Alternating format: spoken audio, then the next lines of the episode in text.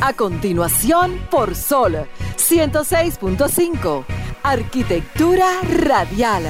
Diseño, urbanismo, ingeniería y todo lo referente a la construcción. Arquitectura radial. Con los arquitectos Luis Taveras y Gleinier Morel.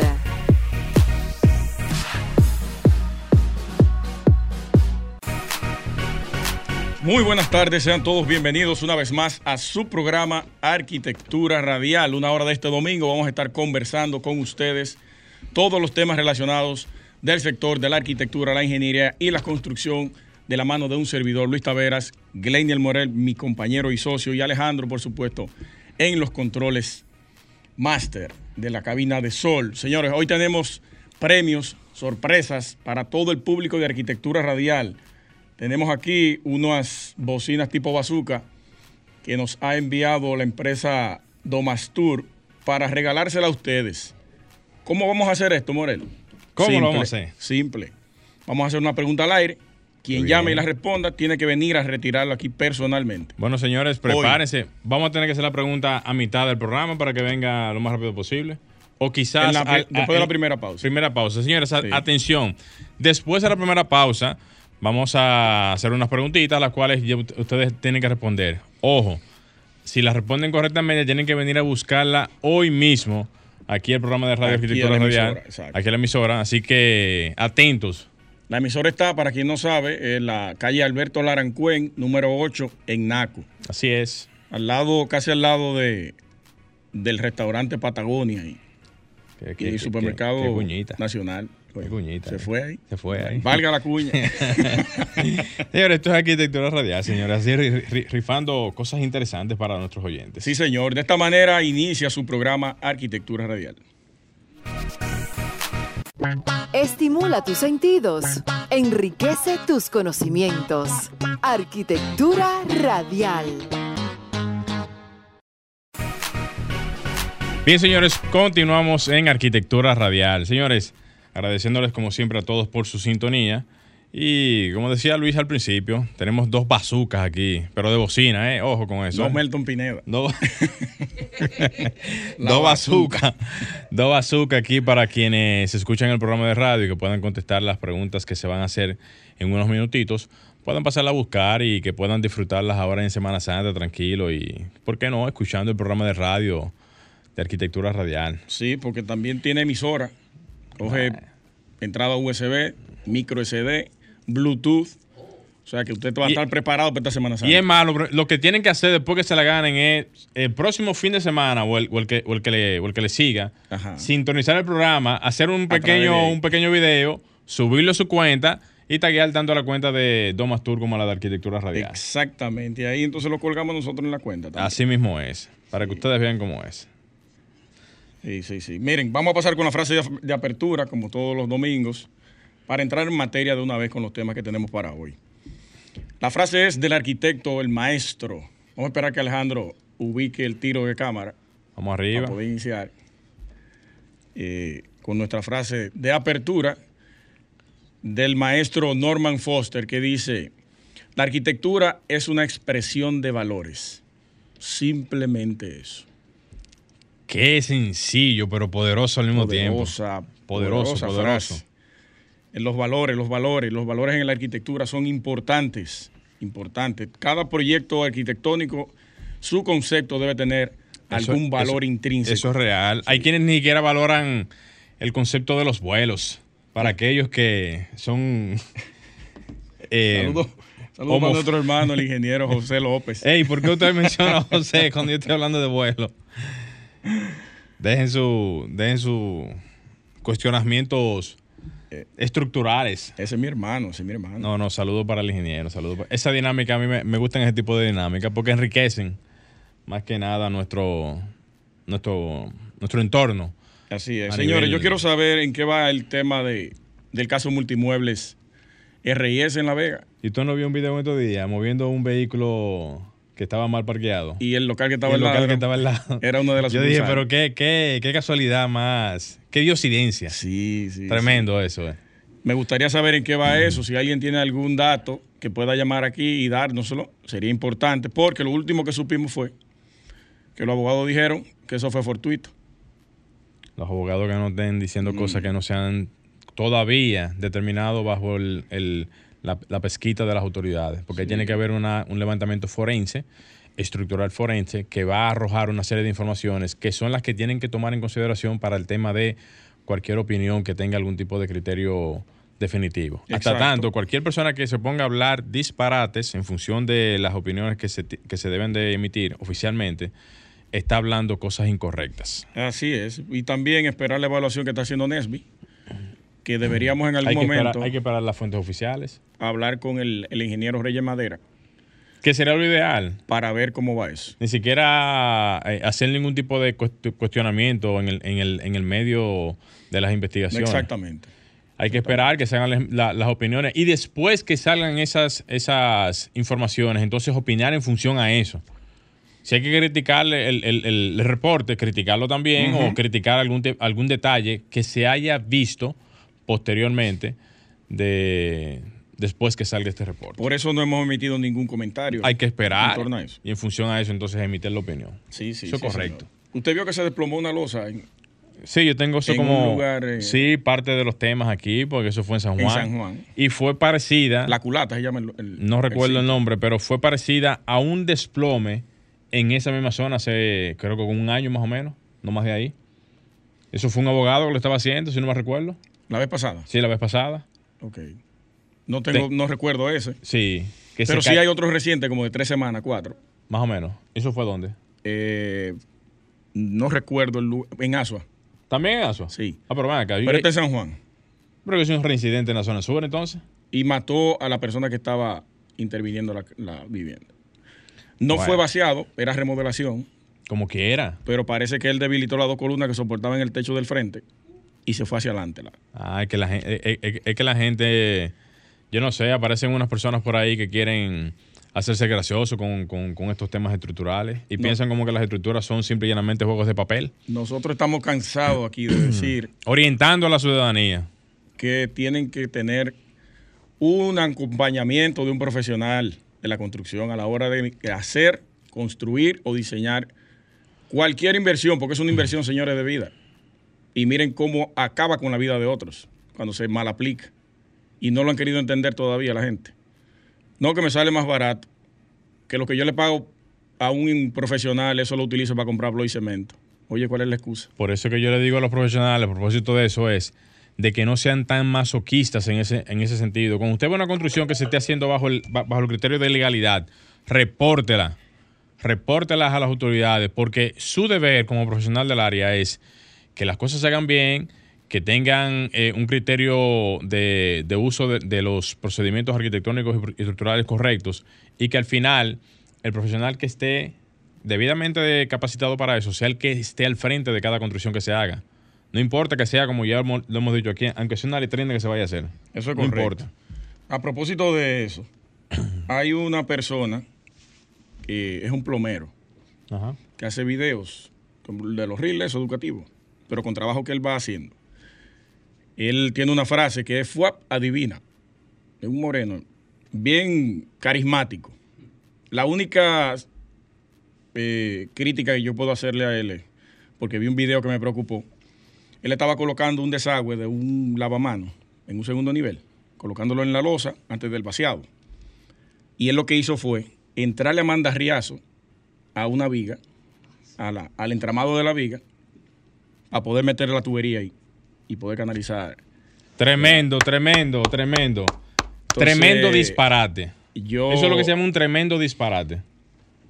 ignorancia, puede haber sido, el tipo no sabe de eso, pero entonces publican un video de esa manera, eso es riesgoso para el tema estructural, porque también le incluyeron Y riesgoso está para la forma en cómo la gente entiende que eso debe de que ser. cree que es correcto. Por eso si ve hay un, un técnico hay- haciendo eso. Hay que, hay que hasta esa misma cuenta, lamentablemente, hay que denunciarla. Porque está haciendo uso de información incorrecta. Yo no recuerdo cómo se llama el tipo. Bueno, ahí, que, ahí, ahí, ahí es que está el tema, señores. Ahí que está el que él tema. dice FUAP, adivinen, Sí, pero no es así. Entonces, así mismo como él dice, fuap adivina, así mismo fuap se cae. se cae. ¿Y usted sabe dónde estaba el bajante de la columna de ¿Dónde? bajante? Dentro de la columna. La, la- la- vamos a llamarlo así, el tubo de descarga Sí. de viene, la, viene la, la tubería que arrastra el agua, se conecta con la que descarga hacia abajo, y esa estaba dentro de la columna. O sea que iban a vaciar Bueno, con un hueco de 4 centímetros casi. eso es, eh, eso, eso inadmisible, señores, porque justamente el concreto trabaja con presión y automáticamente tú le metes con presión a algún tipo de elemento estructural y más de carga, carga vertical. Lo que puede hacer el elemento estructural es primero romper la tubería que está interno, es lo primero. Y- Comenzando por ahí. Y segundo, automáticamente se somete a una carga o, un- o un- o un- o a una situación, digamos, de estructural eh, no favorable, se puede hasta quebrar la columna. Y por consiguiente caerse esa parte de, de- de la edificación. Tan sencillo como eso. Que ya está sentido ese, ese, Pero ese que eso no- entramado estructural. Ya. Si, si, si la columna es de 30 por 30, por poner un, un término cualquiera, un pie por un pie, y tú le estás quitando en el centro una gran cantidad de área de hormigón. ¿qué- Cuatro qué- centímetros. ¿qué, qué, qué- qué ustedes creen que va, que va a pasar con esa columna? No va a trabajar exactamente como fue diseñada. Aparte de si eso, acaso fue la viga que viene, que se empalma con la columna, también está debilitada porque le entró a mandarriazo y le metió otra tubería. Eso es un real disparate. Dios. Y nada de eso se regula. Así tengo el chat ahí. Me han enviado decenas de casos de mala práctica de la arquitectura. Hay un edificio, Mo- Morel, se lo voy a mostrar, de aquel lado, ¿De aquel lado dónde? ¿En qué en, sitio? en la calle Mendoza, Avenida Mendoza. Sí. Dios mío, pero el, la alcaldía tiene que pasar por ahí. Pero, voy a dar la, la dirección correcta ahora. Mire eso. ¿Y de qué se trata eso? Mire eso. Mire eso. La colocación de blobat hasta el techo. Le vacían la losa sobre los bloques. Ay, mi no tiene vigas, no tiene columnas, no tiene dinteles ni siquiera para la ventana. Tres niveles tiene esa, esa No, no, no, no, no, no. Señores, lo que se está viendo ahora mismo en materia de construcción está Lástima que no lo, no lo pueden ver lo que están. Señores, lo que se está viendo, pero no, pero espérate, esto lo podemos po- po- poner en el canal de Sol cuando se vaya a colgar, a colgar el video. Lo que se está viendo Sí. a nivel de construcción en el país da miedo. Señores, da miedo. están jugando con la vida de la gente. No, no, pero oye, oye, óyeme algo. Y tenemos que ya que- que cerrar con esta parte. Aquí ahora mismo, nosotros te estamos diciendo hace muchísimo tiempo que no hay una, hay- no hay una realidad, o sea, no hay una real incidencia en las autoridades de cubrir el territorio. Eso es una realidad. No lo digo yo, lo dice la, la- la vivencia del día a día. Y, esa- y eso que tú me estás mostrando ahí es una prueba, es una evidencia de que la las autoridades no tienen el control del territorio. Y no están haciendo su función. No están haciendo, porque mira, yo te voy a decir algo, eso lo hacen en un abrir y cerrar de ojos. Y supuestamente una constructora. Sí, en que, serio. Que ya lleva dos edificios iguales. Ah, no, pues eso hay que revisarlo eso. Eso hay que revisarlo. Eso, Atención, alcaldía de Santo Domingo Este. Esto, es, Eso hay que revisarlo eso. en la avenida Duarte Mendoza, Y saliendo te de voy la a decir algo, de San Isidro. en tema de mampostería tú puedes hacer edificios con cierto tipo de regulaciones, eso está permitido. Lo que hay que ver es si eso está aprobado y si ese proyecto tiene la- las eh, indicaciones estructurales que amerita para subir una edificación en mampostería hasta cuatro pisos como están en... Pero ¿cómo están- usted va a hacer a una losa sin viga? Vuelvo y te ¿Cómo digo. te amarra No, vuelvo y te digo. Siempre y cuando tenga la, la aprobación, porque Sí. ahí no se ve nada de eso. Esa observación está totalmente clara. Debe de tener una viga de amarre por, por lo menos en la parte de- del perímetro Claro. para poder amarrar todo lo que es la losa combinada con la- el muro de mampostería, que tenga una combinación estructural. Y la también- columna, por supuesto. Y la columna, que ahí es que eso, eso es lo que hay que ver. Pero como quiera, ojo con ese tema y atención a las autoridades en Santo Domingo Este. Gracias a la, a la agrimensora Divina García, que fue que me pasó la información. Y ya hemos hecho la denuncia por aquí. Eso es lo que tenemos que hacer. Pasar información y denunciar todo. Exacto. Señores, vámonos a la primera pausa. Atentos a la pregunta para que se ganen su bazooka, su bocina para esta Semana Santa. Gracias a Domastur. Estás escuchando Arquitectura Radial. Ya vol- Estás escuchando Arquitectura Radial. Continuamos en Arquitectura Radial y de inmediato, señores, vamos a lanzar la pregunta para que se lleven su bocina para, este, para esta Semana Santa. ¿Quién fue el ganador del premio Pritzker 2023? Mierquina. Simple como eso. Usted la responde. Usted llama aquí y responde y viene a buscar su bocina. Atención. ¿Quién fue el ganador del premio Pritzker? Ya tenemos llamadas en el panel. Vamos a ver. Vamos a ver. Buenas tardes. ¿Quién nos habla y desde dónde? Aló. Ra- Ramón Maldonado, San, San Cristóbal. Saludos, líder. Adelante. Eh, pero cámbiame la podote, esa no me la sé, príncipe. Oye, muy original tu respuesta, pero lamentablemente tiene que sabértela porque esa es la pregunta. lamentablemente. Vuelve a llamar, líder. Sí, así es. vuelve a llamar. ¿Quién fue el ganador del premio Prisker 2023? Vamos Eso arriba, sencillo, vamos arriba. El, el colega Luis Tavera que siempre está mencionando ese tipo de informaciones. Los que están siempre atentos al programa deben de simple y llanamente hasta buscarlo en internet. Eso, es Eso iba a eso- decir. eso es sencillo. Eso está a un googleo de A un distancia. googleo de distancia. Así que no sean tímidos, señores, y pónganse en eso. Mírenla ahí en pantalla. la Ay, conchole, señores, si ustedes entran ahora mismo a la plataforma de Sol o hasta en el, en el mismo Instagram del, del programa, se van a dar cuenta ahora mismo o van a visualizar ahora mismo esa genial bazooka. Vamos a ver la próxima llamada. Buenas tardes, ¿quién nos habla? Buena, ¿Y desde dónde, líder? Santo Domingo, es de David Chipperfield. David Chipperfield, muy bien. Excelente, muy bien, papá. Muy Excelente, bien, hermano. Excelente. Danos- es sencillo, eso es sencillo. Danos los cuatro últimos números de tu cédula. Por favor, El nombre, Antonio Sepúlveda, déjame Sí. anotarlo por aquí. cédula 926-9. Espera, dame un segundito. Sí, cédula 926-9. 92 3 6, no, 926-9. Excelente, está bien. Anto- Antonio, mira, la, eh, la dirección de, de- de la emisora es la calle Alberto Larancuez, número 8, ¿verdad? Eh, justamente de- detrás de... Supermercado Nacional de la Tiradentes. Exactamente, Sí. es muy fácil llegar. Así que Dale para acá antes que termine el programa. para entregártelo aquí mismo en cabina. Gracias. Bien, hermano. Bien. Señores, continuamos en Arquitectura Radial. Rifamos la otra entonces en un par de minutos. En unos minutos. Unos Después del minutos. comentario suyo. Vamos arriba entonces, para que le dé tiempo, porque si no la gente no le va a dar tiempo llegar aquí. Sí. Bueno, señores, perfecto. Miren, eh, aprovechar y antes que nada, mandar un saludo al ingeniero arquitecto Francisco Villar. Francisco Villar, gerente general de Ferradón Dominicana. Expertos en lo que tiene que ver la, la parte de conexiones de tornillerías, conexiones de eh, asuntos que tengan que ver para varillas, eh, en fin, un sinnúmero de, de artículos que ellos ofrecen en función de lo que son los, los conectores que se usan en el área de la construcción, que son perfectamente utilizables para el tema de las, los empates que se hacen en la construcción. Miren, señores, a propósito de lo que hemos visto en esta semana con relación a el colapso de, del, del puerto, eh, el puerto ahora mismo aquí en Santo Domingo, el, el que prácticamente ha generado una serie de, de noticias y comentarios en tanto las redes sociales como en las en las cadenas de, de radios y, tele- y televisión. Puerto Esto Don es Diego. El puerto, puerto Don Diego. Que yo voy a resumir en una sola palabra lo que pasó ahí. Señores, eso simple y llanamente se resume para mí en una carga puntual.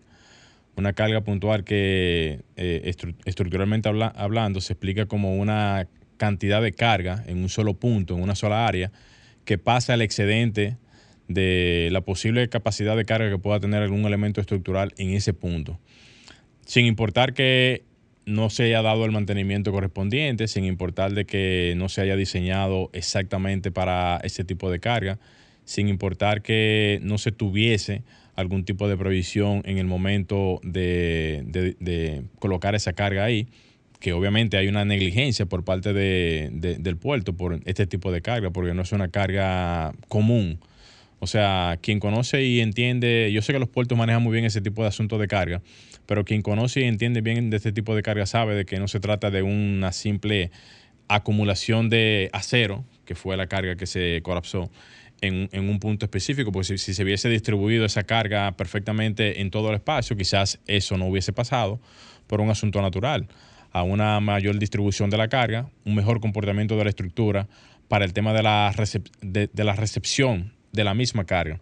Entonces, yo que he visto muchas informaciones y de personas teorizando y hablando un sinnúmero de, de- falacias en, ese tipo de, de temas, que son parte de la inexperiencia. Y yo que manejo mucho la parte estructural desde el punto de vista de la estructura metálica, el hormigón y otras eh, estructuras que se, que se utilizan en este tipo de asuntos, sé que pueden haber muchísimos factores que pueden alterar una estructura y que pueden condicionar a que una misma estructura pueda colapsar.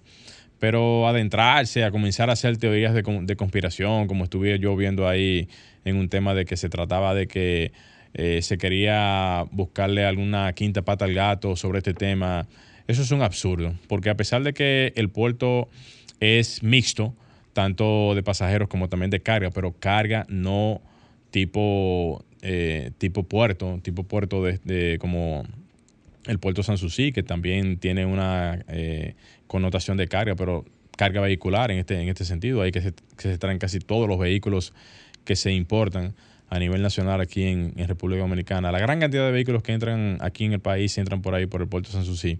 Y así también como el puerto de Caucedo, que son uno de los puertos que esos sí son de carga. O sea, ahí es que se traen cargas de verdad. Entonces, los puertos están diseñados para eso, para cargas.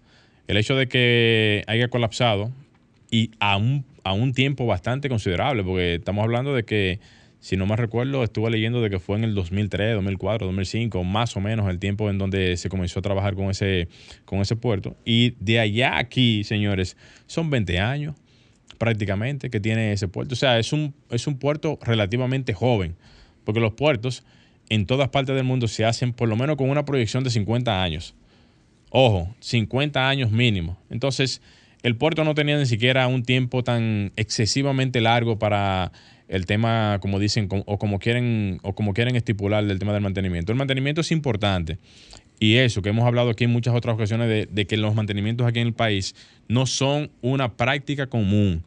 Ni siquiera en otros países desarrollados se hace el mantenimiento como se debe. Pero independientemente de los puertos, tienen unos diseños totalmente diferentes.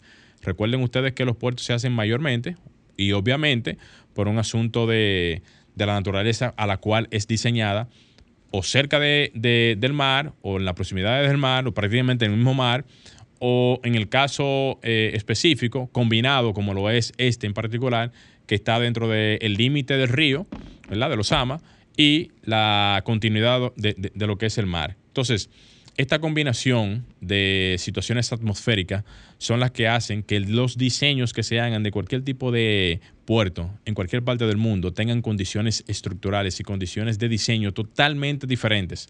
Totalmente diferentes. No es cualquier empresa que puede hacer eh, incas de pilotes en, en el mar. No es cualquier empresa que hace este tipo de, de- de asuntos, pero las que las hacen tienen todas las condicionantes de prever todos los temas de diseño, todos los temas estructurales, todos los temas de, de ya sea inca de pilote en hormigón o inca de pilotes en acero eh, eh, estructural, o sea, eh, acero cortén, que es el, que mayormente se utiliza para este tipo de temas, porque es un acero totalmente especial, no es el tipo de acero convencional que se utiliza para las estructuras no- normales. Ese acero cortén que yo les menciono, para que usted tenga una idea, es el mismo acero cortén que tiene el puente famoso que está ahí, de- el de la bicicleta.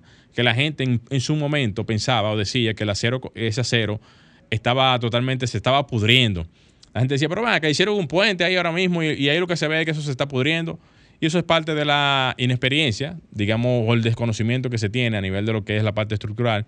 Pero cuando ya se, des, eh, se desmorona, digamos, la teoría conspirativa de que si se estaba pudriendo, si se estaba cayendo, lo que sea, y tú te das cuenta de que simplemente es una aleación diferente del acero que cubre y que protege totalmente sin ningún tipo de eh, condicionante de, que de mantenimiento en el futuro, te das cuenta de que eso funciona perfectamente. Entonces, eso pasa con los puentes, pasa con las, las estructuras, cualquier tipo de estructura, que todas están diseñadas para un tipo de fin en específico. Lo que pasó ahora mismo ahí, haciendo un pequeño, una pequeña conexión del tema en, en San Juan, es prácticamente lo mismo. O sea, tú no puedes come- comenzar a trabajar con una estructura y someterla a lo que no ha sido diseñada, de quitarle ya sea el- el- los puntales, de desencofrarla y de hacer lo que tú tengas que hacer sin antes darle el tiempo pertinente a que la estructura pueda fraguar y tener la resistencia que amerita según las normativas, ya sea de 21, 25, 30 días, lo que sea que se le, que se le tenga que dar en función al tipo de diseño que se haya ya antes planteado y tú remover cualquier tipo de puntales antes del tiempo permitido. Entonces, el desconocimiento y el atrevimiento que se tienen aquí ahora mismo, principalmente las personas que se ponen a construir disparates y pensando que se están haciendo cosas como si fuesen casitas de Lego, eso es lo que está haciendo que ahora mismo se estén evidencia- evidenciando todo ese tipo de cosas. Y van a seguir pasando casos. No solamente eh, por lo que pasó en el puerto, que eso es un, vamos a decir, un caso, eh, qué sé yo, fortuito, por decirlo de una manera. Es fortuito. Primero por la eh, inexperiencia, quizás de, del puerto, de manejar ese tipo de carga, no saber o no tener la documentación a la mano, claramente. eh, de lo que se- si- significan ese tipo de carga o, o la manera estratégica de cómo distribuirlas, porque sí llegué a ver en fotografías donde sí se, sí se manejaban cargas de containers, contenedores, en esa misma zona. O sea, ahí se maneja carga. La carga se maneja ahí naturalmente porque es un puerto mixto, tanto de pasajeros como de carga. Entonces, ¿a qué yo voy con esto? No queramos ahora mismo darle con una mandaria ahora mismo al tema, dando a entender como que fue una, una teoría conspirativa o cualquier tipo de asunto, porque sí hay que reconocer algo. El puerto quizás no tenía la capacidad de carga estructuralmente hablando de soportar esa estructura y más por el tema puntual de lo que dije anteriormente. La carga puntual de esa estructura laceró significativamente la posibilidad de resistencia de esa estructura. Tan sencillo como eso. Independientemente de que hay que esperar siempre las, de, las informaciones que se den de, las autoridades, pero a nivel preliminar, entendiendo un poquito el sistema, de, de- o sea, entendiendo cómo son los sistemas estructurales y cómo, se man- y cómo se manejan ellos y para qué son diseñadas las estructuras, es evidente ver que ahí solamente lo que hubo fue un exceso de carga puntual en una área concentrada, lo que significó un aumento totalmente elevado de la capacidad de carga y resistencia que tienen los- esos elementos estructurales y que hizo que colapsara esa parte de la losa. Sencillo. Entonces, quise hacer ese pequeño aclarando porque yo vi, como dije al principio del, del- comentario, todo un sinnúmero de, de aba- abarrabasadas que yo vi en, las redes, personas eh, haciendo comentarios de, de este tipo sin tener ni un CC ni un poquito de juicio de lo que son este tipo de temas. Entonces, a la población en general que se documente y que busque siempre una asesoría de un profesional del área para cualquier tipo de tema. No importa lo que usted vaya a hacer como lo hemos dicho aquí en otras ocasiones, y yo que me he dado la tarea de decirlo así, hasta una letrina que usted vaya a hacer. Porque cualquier tipo de tema estructural que tenga que ver con cualquier tipo de estructura que se haga, tanto por el caso de La Vega, de lo que pasó en Multimuebles, tanto con el caso ahora de esta vivienda que colapsó allá en, en- San Juan y otros casos parecidos, así como los que van a seguir apareciendo, son parte de la idio- idiosincrasia que tiene ahora mismo el pueblo dominicano y de las personas que creen que se lo saben todo y que al final, cuando se dan cuenta que no saben, es cuando ya les caen las cosas encima en la cabeza. Entonces, señores, hasta aquí el comentario. Vamos a hacer una pequeña pausa, señores. No se muevan, atentos a la segunda bazooka que vamos a, a rifar aquí en el programa de hoy de Pinturas Domas Tour. Señores, basta con una mano. Estás escuchando Arquitectura Radial. Ya volvemos. Estás escuchando Arquitectura Radial. Bien, señores, continuamos en Arquitectura Radial. Señores, de inmediato vamos a comenzar con estos, con estos temas y- comentarios, pero a- no antes. eh, vamos a mencionar la segunda Vámonos con la segunda pregunta, pregunta para ustedes, pa- para todos ustedes, a los que están ahí esperando ahí ganarse su bazooka. Su segunda bocina para esta Semana Santa. Miren, ¿a qué estilo de la arquitectura pertenece la Casa de la Cascada de Frank Lloyd Wright? Mierda, pero qué, pe- qué- qué pedrado usted tiró.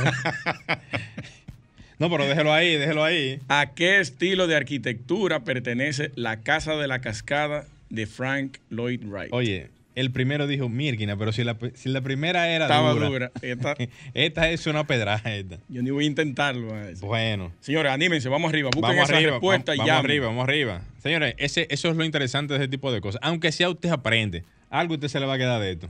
¿Verdad que sí? Ese, ese es el motivo, esa la intención. idea, esa es la idea. Claro.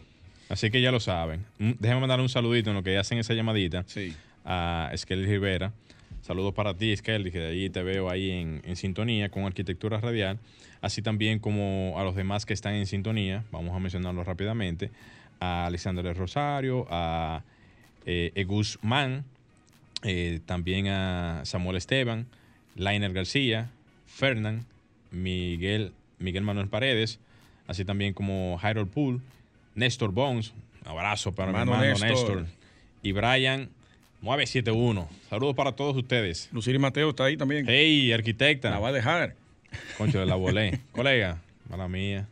Saludos para ti también. Bueno, a lo que entra la llamada, vamos con mi comentario de la tarde. Vamos arriba entonces. Sí, sí, señor, sí, señor. En lo que ustedes están googleando ahí, buscando eso. Exacto. Repita la pregunta porque por si acaso la gente se... ¿A qué estilo de arquitectura pertenece la Casa de la Cascada del arquitecto Frank Lloyd Wright? Vamos Eso es sencillo, señor. Eso es fácil. Vamos. Eh, mi comentario de esta tarde va relacionado al tema de la salud y la arquitectura. ¿Por qué? Bueno, una arquitecta, Rosmerlin Pérez, saludo para ella, me externó esa inquietud porque estuvo evaluando una persona que tuvo una recaída de salud, un amigo nuestro, un arquitecto, por la cantidad de trabajo que tiene. El tipo vivía arrollado, tuvo una recaída y lo mandaron para su casa un mes, porque no aguantó el tema de salud, la presión, eh, poca baja ali- alimentación, eh, trasnoches, desvelos, una serie de, factores que influyen en la salud nuestra cuando llevamos más de un proyecto. Y si es un proyecto arquitectónico y también de construcción, usted tiene una presión doble encima. Aparte, si tiene uno en el interior, tiene dos aquí en el Santo Domingo, sobrepresión todavía. Entonces, eh, quise traer ese tema porque ¿cuánto nos cuesta? ¿Cuánto nos cuesta eh, nuestra salud en comparación con los honorarios que recibimos? ¿Cuál es el costo que tenemos que pagar luego de haber terminado un proyecto de construcción? ¿Compensa el tema de los honorarios y el dinero que nos ganamos la salud que hemos perdido en ese tiempo o en ese lapso de tiempo de trabajo? Eso es importante que lo vayamos evaluando porque muchas veces queremos asumir muchos proyectos porque en realidad necesitamos el dinero, pero no nos damos cuenta que nos estamos desgastando como profesionales y en algún momento tu cuerpo va a ceder, porque nosotros no somos máquinas, somos seres humanos y una serie de presiones que te va generando este tipo de proyectos o de trabajos te van afectando de manera mental y física, porque el cerebro maneja todo el cuerpo humano, ustedes lo saben, y es el, el- el motor de, de acción de nuestro cuerpo. Entonces todo va a recaer al cerebro y de ahí se despliega el tema de salud en cada parte de nuestro cuerpo. Eso me llamó mucho la atención, le presté mucha atención también, valga la redundancia, porque es cierto, ¿cuánto vale, eh, digamos, que yo me dé una taquicardia por el tema de presión, de llevar un proyecto a la carrera, que hay que terminarlo en tres meses, porque hay que hacer una entrega, porque hay que aperturar un, un establecimiento, y al final de eso, que los honorarios que yo me haya ganado no me den ni siquiera para cubrir la parte de salud, que Dios no lo quiera, en dado caso me, me- me suceda algo, como le pasó a ese colega nuestro, que ahora tiene que irse de, de receso por un mes a su casa. Hay que ver ahora cuánto él ha adquirido, cuánto él recuperó todo ese tiempo de trabajo para poder cubrir esa- ese mes de ausencia de trabajo, también cubrir la salud y todos los gastos que conllevan esta paralización del, del trabajo. Entonces yo quiero que evaluemos eso, pongamos en una balanza el tema de la salud y el tema del trabajo, para no caer en eso nosotros también. Y ella hacía una pregunta muy, muy jocosa y decía que por qué los profesionales de la construcción le gustan las relaciones tóxicas. ¿Cómo así? Yo le dije que por el mismo tema de la presión, igual que en los trabajos. No, no, ¿cómo relaciones tóxicas? Eh, especifica esa parte ahí, especifica esa- Tú sabes que ahora que tú lo mencionas, y no sé si terminaste tu tema, Sí, pero ya va. realmente quiero aportar algo en ese sentido. Pero No antes de aportar, aquí Vamos tenemos arriba. una llamada. Vamos arriba. Vamos a ver. Muy buenas tardes. Buenas tardes. Adelante. ¿Quién nos habla y desde dónde? Altagracia Encarnación de Atonuevo Mano Guayabo. Excelente. ¿Escuchó la pregunta? Sí, Adelante. Orgánico. Muy bien, Ah, muy pero bien. excelente. Hizo su tarea, gracias. Sí, sí, sí. Muy bien. Sí, Altagracia Encarnación es tu nombre. sí, señor. Excelente. Altagracia, pásame Dígale. por favor los cuatro últimos números de tu cédula. 3215. 32, 15. Excelente. Altagracia, es importante que trates de venir lo, lo más rápido posible para que vengas a retirar tu Mire, bocina. haga el favor de dejármela ya para yo ir por la mañana a buscarla sin falta, que no me da tiempo llegar. Ah, Está bien. Ok, perfecto, está, Está bien. bien. La vamos a dejar entonces Recepción abajo. en recepción. Sí, está bien. Con su nombre, tri- tiene que traer su cédula para que no se lo vaya a olvidar. Con su nombre y su Sí. cédula, ya automáticamente la, eh, la solicita y ese le Sí. hacen, le, le hacen Ajá, entrega. muchas bendiciones. Gracias por la sintonía. A usted, a Bye. usted también. Se terminaron las bocinas ya. Bueno, ya. Señores, pónganse en eso. Vamos a tener que hablar con, con Tomás Tour a ver si Nos envió una cuenta más. unos cuantas más Sí, para sí. todos los arqueoyentes de aquí. Hay- habían varias llamadas ahí simultáneas. Estaba full el, el panel hoy. Adelante, brother. Miren, A propósito de eso, es, es- es- o sea, es indiscutible el tema de la salud y, y lo que esto conlleva a nivel de presiones. Estamos ya muy claros, y así lo dice la ciencia, en función a lo que el estrés provoca en cada uno de nosotros cuando estamos excesivamente cargados de un sinnúmero de tareas. El cuerpo, el cuerpo humano no está diseñado para tanto estrés. Y el estrés es prá- prácticamente una de las razones más importantes hoy en día que van detonando, oigan bien señores, van detonando un sinnúmero de, de- de situaciones en el cuerpo y estas son las que van provocando después con el tiempo este tipo de situaciones, lamentable. Pero ¿qué yo, qué- qué- qué yo diría con esto? Yo diría que nosotros no, no somos muy organizados en nuestro día a día. Yo dije aquí hace mucho tiempo, en un pequeño eh, comentario que hice, que la organización es sumamente vital para nosotros. Pero la organización no viene, no viene sola. Viene justamente de, de una serie de adecuaciones que uno tiene que, tener, una serie de disciplinas que uno tiene que tener para uno ser como, como dice uno, ser como unos guardias socialmente hablando, ser como los guardias. ¿Por qué yo le estoy diciendo esto? Porque yo que tengo un hábito, yo voy a hablar en lo personal, eh, y, y para que ustedes vean más o menos el hábito que yo tengo en ese sentido, yo todo lo que yo manejo a nivel de programación, llamadas, secuencia de trabajo, se- seguimientos y todo tipo de cosas, yo lo llevo en la agenda. ¿Agenda qué? Agenda electrónica. ¿Por qué lo llevo en la agenda? Porque si yo tengo una bitácora de trabajo, un tiempo de trabajo, una planificación de trabajo, ya sea en la semana, en el mes o un proyecto en particular, la mejor forma de uno llevar las cosas es, primero, delegando y segundo, teniendo la continuidad de llevar el seguimiento de todo lo que son las agendas electrónicas. Yo lo hago así porque a mí me resulta bastante, no se me pasa nada, no se me olvida nada y al final, si hay alguna tarea con la cual yo no pueda y conscientemente ya por la experiencia y el tiempo que yo tengo no puedo hacerla, simple y llanamente la delego pago por eso, porque si el trabajo no da para eso, simple y llanamente mejor no lo hago. Así también como el tema de lo que es la alimentación y el ejercicio. Yo me levanto a las cinco y media de la mañana y la primera rutina que yo hago en, en- en- las mañanas es meterme en un gimnasio correr y hacer ejercicio. Eso revitaliza completamente lo que es el, el- el cuerpo. Si uno está totalmente estresado, por lo menos el cuerpo canaliza el estrés de una manera u otra con el tema del ejercicio. Y la alimentación, señores, por consiguiente, es sumamente importante. Dejen de estar comiendo disparate. Dejen de estar comiendo cosas que no le nutren. Si usted tiene que hacer el hábito de lunes a viernes de esforzarse, bueno. los fines de semana nada más. Pero en la semana, cuando usted está trabajando y tratando de poner su cuerpo a funcionar correctamente, coman cosas que, que coman cosas que nutran al cuerpo, que sean necesarias. No se, coma- no se pongan a, comer disparate, porque el cuerpo, para desellar todos esos disparates, tiene que durar más tiempo en esa, en esa desestimación. Use los fines de semana, tranquilo, si se quiere beber su cervecita, si quiere beberse, eh, eh, como dice su comidita chatarra, como dice el colega. los fines de semana, pero en la semana, trátese, cuídese, para que no el, cuerpo el cuerpo no le pase factura. Liderazgo responsable. Muy bien. Sí, sí, sí. Mire, usted sabe que el tema de la inteligencia artificial, no podemos dejar de hablar de ella. Imposible. Porque ahora han surgido una serie de, de casos. Eh, bueno, Elon Musk y alrededor de mil propietarios de empresas, dueños de empresas, han firmado una carta La famosa carta de los mil. para paralizar la alimentación o, el- o el- o la continuidad de OpenAI, que es la empresa que él mismo fundó en el 2016-17 y luego se separó. ¿No será un, un contraataque, un contragolpe Mm, estratégico?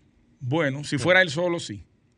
Pero cuando tú tienes, cuando tú tienes Steve Wozniak, fundador de, de Apple, y otra serie de... Es que le da miedo. dueño del también. Mercado Libre. Le da miedo también. Claro, Le da claro. miedo. Es que sí, mira, ahora salió una noticia que me enviaron, que se mató un muchacho de 30 años en... Eso da miedo. en ¿Dónde fue? Déjame ver. Hay que tener la cabeza bien plantada para aguantar eso.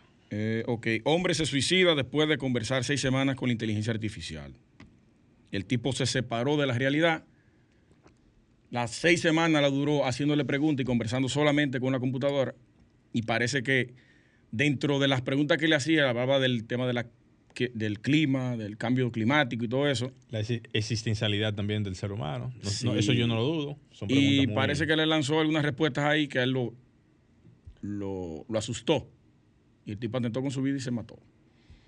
Entonces, tanto en la arquitectura como en todas las ramas, que yo lo dije el otro día, vamos a ser eh, un 80% relegado por la inteligencia artificial. A la manera que va, incluso ya están hablando de que el chat GPT 5 y el 4, Pero el cuadro salió en estos días. Sí. ¿Cuál, cuál es no la- sé cuál es el afán. cuál es el afán? Por eso es que Elon Musk y esa serie de gente, vamos para estos seis meses, vamos a poner regulaciones y un Ay. regulador. Ahí es que está el tema. Es que no tiene regulación. No tiene regulación. Estados Unidos se le explotó esa bomba con, con- con Facebook cuando el tema de, de- del presidente de, de Trump. de Trump en aquel momento fue por eso mismo. Sí. No había regulación. Mm, mm. Ahí agarraron a este, este muchacho y lo sentaron en la silla ahí de- de- del Senado a prácticamente acabar con él. Está bien, había que de- eh, desmontar todo eso. Pero al, al final de cuentas, Sí. no hay regulación para eso. Ya, ya Italia procedió y prohibió ChatGPT, la, la utilización de esa plataforma. Le cerró la puerta ya. Sí, porque no hay regulación para los menores. Entonces, Bueno. eso es un tema. Cuando tú te sientas ahí a preguntarle a esa cosa, Pero eso lo mismo pasa con las redes sociales. ¿Qué regulación hay con Instagram? ¿Qué regulación hay con Facebook? contenido, ¿Qué hasta con YouTube, ¿qué regulación hay? sí, YouTube Kids. Lo, lo, pero por Dios, los muchachitos ven, ven YouTube como que si fuese. sí, pero no pueden, no pueden buscar contenido Ilícito. obscenos ni nada de eso. Bueno, Ahí. pero oye, ¿qué pasa? Porque te lo regula la propia plata- plataforma. Oye, ¿qué pasa? Independientemente de eso, hay muchísimos padres que no tienen el conocimiento que quizás una gran parte tiene, como siempre pasa, y esa población consume una serie de informaciones que al final de cuentas, ¿quién regula eso? Nadie regula eso. La propia empresa tiene sus regulaciones. Claro, hay, No, pero cada hay país- excepciones. Cada país debe tener su normativa. Ah, eso sí. Decir, hey, Eso fulano, tú vas a meter esto aquí. Ah, no, mira, independientemente de- del contenido que tú tengas, yo no quiero que aquí eh, tú, tú, tú me metas tal o cual contenido. Y, y si es una cuenta, tiene que ser verificada. Por ejemplo, tú eres un adulto de tanta edad, perfecto. Tú tienes que verificar esa cuenta, estar seguro de que esa cuenta tiene esa, esa, esa información que, Que sea le real, corresponde, sí. Para poder filtrar este, este asunto. Pues si no, entonces vamos a acabar con esta sociedad. Eso es así, eso es así. Pero vamos a ver qué va a parar eso. Vamos a ver. Porque yo estoy totalmente de acuerdo con esa decisión.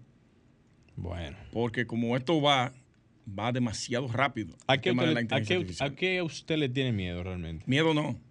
El mal manejo de ella que le vayan a dar. Miedo no, porque es una herramienta poderosísima para nosotros. To- todas las herramientas, todas las herramientas Son buenas y malas. son buenas y malas. Sí. Hay un periódico que se sentó a preguntarle al propia ChatGPT que cuál era su función, que si era buena o era mala, y ella misma le respondió, no, la inteligencia artificial no es buena ni es mala. Eso va a depender de quién la utilice y cómo la use. Eso digo yo. Señores, hasta la basura es buena y es mala a la vez. Es Sí, buena, La basura de dinero. es buena para lo que lo recogen y la Sí. estructura que, que- que existe detrás. Es mala para el usuario, el transeúnte y el que está en las calles, en las viviendas, porque generan diferentes tipos de, de contaminaciones. Pero nada es bueno y, o sea, nada es malo completamente. Hay cosas que son buenas y malas a la vez, lamentablemente. Sí, señor. Hay que estar el equilibrio del mundo, señores. Mire, eh, colega, usted que, digo, yo no sé si usted estuvo viendo en estos días la participación, obviamente me imagino que sí, de mujeres que construyen, de Acoprobe, que quería hacer un pequeño preámbulo con eso. Es la segunda vez que se hace este evento, es un evento que agrupa al sector construcción en el área de, o más bien la participación de la mujer en el sector construcción. El año pasado se inauguró y se hizo eh, en nombre de la ingeniera Susi Gatón. Este año ha aglomerado un sinnúmero de mujeres en el área que nos caracteriza. Y ahí podemos mencionar tanto a la misma presidenta de, de Acoprovi, a Neris Meléndez, así también como Daniela Martínez, viceministra de la de, de Ministerio de Vivienda de Panamá, Yulisa Burgos eh, también, o sea, Yulisa Burgos, Adis Osuna, que es la presidenta de, de- de la Sociedad de Arquitectos, Sí, entre otros invitados en este sentido. Yo cuando veo este tipo de, de informaciones, eh, y más con, con esta figura de Acoprovi, que es una, una, una real representación en esta área, sé que lo que ellos andan buscando en este sentido es dotar a la mujer de una, eh, de una participación más continua y de empoderarla en, en ciertos sectores donde ellas todavía no han tenido la participación que, que andan buscando o que ameritan, más en un sector tan, tan dominante como, como es el nuestro, tan, tan, ca- tan Machista. Sí, tan machista y tan, tan empoderado. Que tengo un de- debate con eso. Eh, voy a armar una- un panel, Un panel. sí, con Stephanie y con el, el ingeniero José López sobre el machismo en el sector construcción. Eh, José dice que no hay, Stephanie dice que sí. Y yo digo que sí, pues históricamente el sector construcción ha sido machista eh, todo el tiempo. Cuando, cuando tú dices que, que- que hay es porque la mujer no eh, participa en, por ejemplo, poner blog y... Eso. Digo, Eso. si se decide hacerlo, nadie se lo va a impedir. No, no. Comenzando por eso.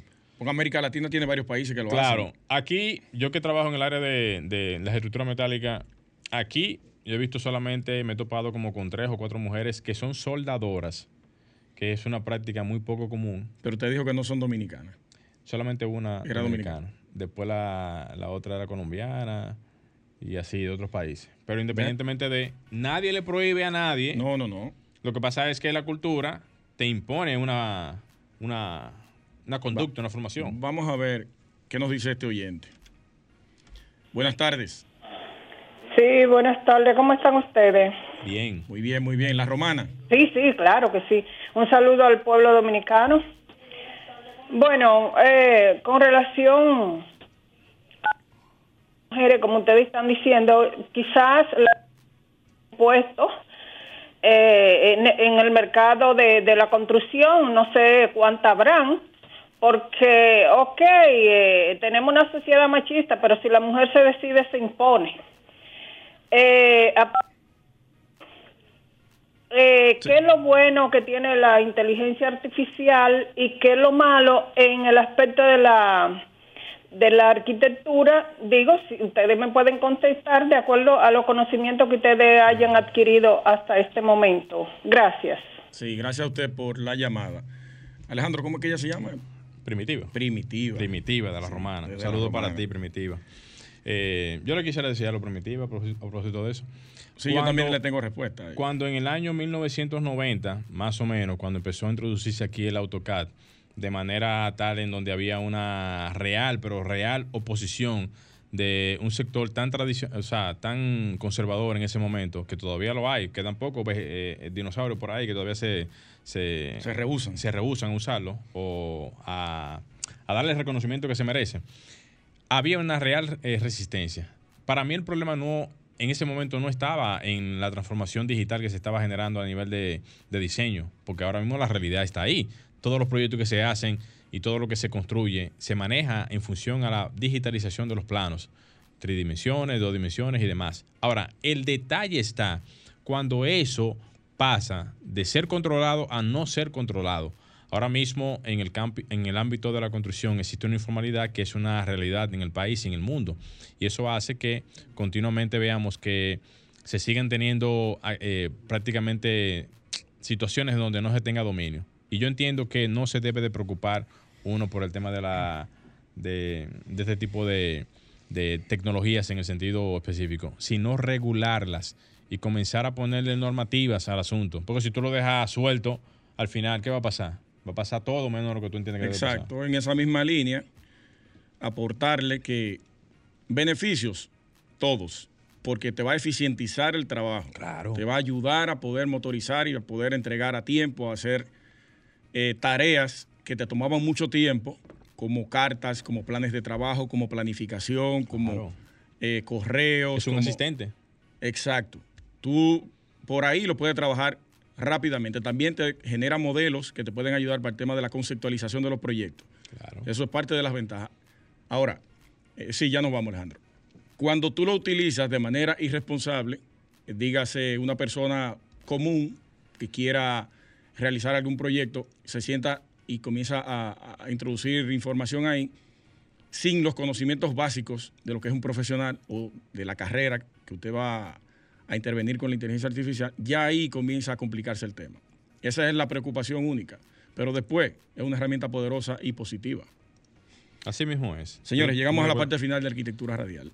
Bueno, señores, eh, ¿qué podemos decir? Ya se aproxima una semana bastante, bastante corta. Esperamos que todos ustedes puedan pasar una semana bastante agradable. Y recordarles también que si van a construir, busquen un profesional del área. Asesórense, señores. Dejen de estar haciendo locuras. piensen verdaderamente en que cualquier inversión que se haga deba de estar respaldada sobre la base de un profesional del área que pueda garantizarle su inversión en el futuro. Y recuerden que la arquitectura de igual manera protege, así mismo te mata. Así mismo es. Señores, nos vemos el próximo domingo, no hay programa. No hay programa, pero nos veríamos luego de Semana Santa, así que pásenla bien, señores. Para la iglesia de aquí.